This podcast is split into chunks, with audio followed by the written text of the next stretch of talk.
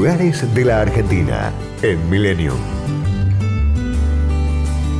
Lo que conocemos como Miramar fue parte de la estancia El Saboyardo de Fortunato de la Plaza. En 1887, José María Dupuy, su cuñado, quien tenía un gran conocimiento de estas playas y seguía los adelantos que vivía la cercana Mar del Plata, compartió con él la idea de fundar un pueblo. Los planos fueron inspirados en las normas urbanísticas de La Plata y el nombre elegido fue Mira Mar. En 1905 se creó el primer balneario. Consistía en una casilla de madera que se trasladaba diariamente desde las barrancas hasta la orilla del mar. En 1911 llegó el ferrocarril a la nueva estación que en sus carteles decía Miramar, todo junto, y con el tren arribaron los turistas.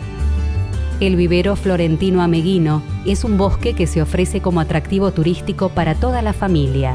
Su origen data de 1923, cuando se creó para el estudio y afianzamiento de los médanos de la costa provincial, convirtiéndose en el lugar con mayor cantidad de árboles madres del país.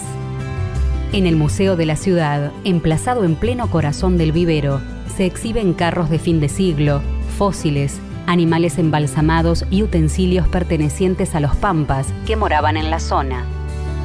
Realizar cabalgatas por el Parque Los Patricios disfrutar de un partido en el campo del golf club, practicar turismo rural en alguna estancia, son atractivos que se complementan con la pesca y los deportes acuáticos. De noche, la calle peatonal cobra protagonismo por los espectáculos y ferias. Por sus 20 kilómetros de costa con playas amplias, sus calles tranquilas y un diseño pensado para la familia, se ha denominado a Miramar Ciudad de los Niños. Destinos, culturas y valores. Lugares de la Argentina en Millennium. Podcast Millennium.